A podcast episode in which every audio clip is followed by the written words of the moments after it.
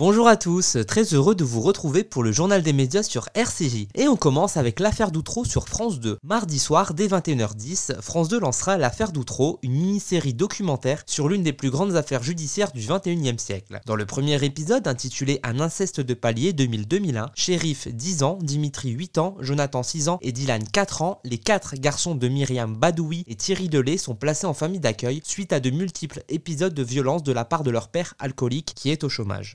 En sécurité, les enfants révèlent que leurs parents ainsi que des habitants de la tour du renard à Outreau abusent sexuellement d'eux régulièrement. Leurs parents, Myriam Badoui et Thierry Delay, ainsi que David Delplanque et Aurélie Grenon, leurs voisins de palier, sont arrêtés et mis en examen. Ce reportage est rythmé par des images d'archives avec les témoignages de quatre acquittés, Thierry Dosque, Dominique Viel, Alain Maréco et Daniel Le Grand-Fils. Dans ce documentaire, des comédiens sont venus interpréter les scènes clés, auditions, convocations par les juges, procès. La suite de la série documentaire sera proposée dès la semaine suivante, le mardi 24 janvier. À Outreau, près de Boulogne-sur-Mer, une affaire de pédophilie. Des commerçants et des notables. Un véritable réseau, tous mis en bloc.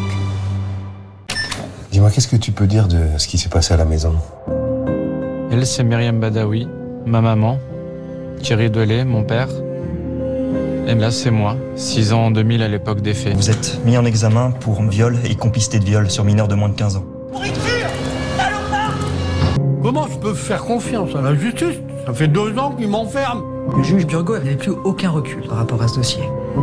Je ne me tairai pas Vous maquillez la vérité On continue avec Meurtre au Polonium, l'affaire Litvinenko sur M6. Jeudi soir en prime, M6 diffusera la série Meurtre au Polonium, l'affaire Litvinenko. Cette histoire revient sur l'histoire d'Alexandre Litvinenko, ancien agent des services secrets russes et lanceur d'alerte, qui a été empoisonné par une substance radioactive, le polonium 210. Sur son lit de mort, il donne des indices à la police britannique. Leur enquête révélera que Litvinenko a été empoisonné dans une opération spéciale du FSB avec l'autorisation du directeur du FSB, Nikolai Petrouchev, et du président russe Vladimir Poutine. Juste après, à 22h55, la chaîne diffusera un documentaire sur cette affaire, affaire Livinenko, un meurtre d'État. La suite et la fin de cette série sera diffusée la semaine suivante, le jeudi 24 janvier. On termine avec 1945, Les Enfants du Chaos sur France 5. Dimanche 22 janvier à 20h55, France 5 proposera 1945, Les Enfants du Chaos. Dans ce documentaire, Agnès Pizzini et Julien Johan reviennent sur un épisode peu connu de l'après-guerre. En 1945, 12 millions d'enfants sans foyer errent dans les décombres d'une Europe à peine sortie du conflit le plus meurtrier qu'elle ait connu. Un nombre sans précédent d'enfants se retrouvent séparés de leurs parents ou orphelins. Sous couvert de l'intérêt supérieur de ces enfants et de la nation, la France, les États-Unis, la Grande-Bretagne et les pays d'Europe centrale vont se lancer dans une véritable course aux enfants. Par opportunisme démographique, par peur de les voir endoctrinés par un nouveau totalitarisme, elles transportent, rapatrient, font adopter ces orphelins, effaçant leur histoire ou leur identité. Rien qu'en France, on estime que plus de 10 000 personnes sont directement concernées par cette histoire. Juste après ce documentaire, dès 22h25, France 5 poursuivra sa soirée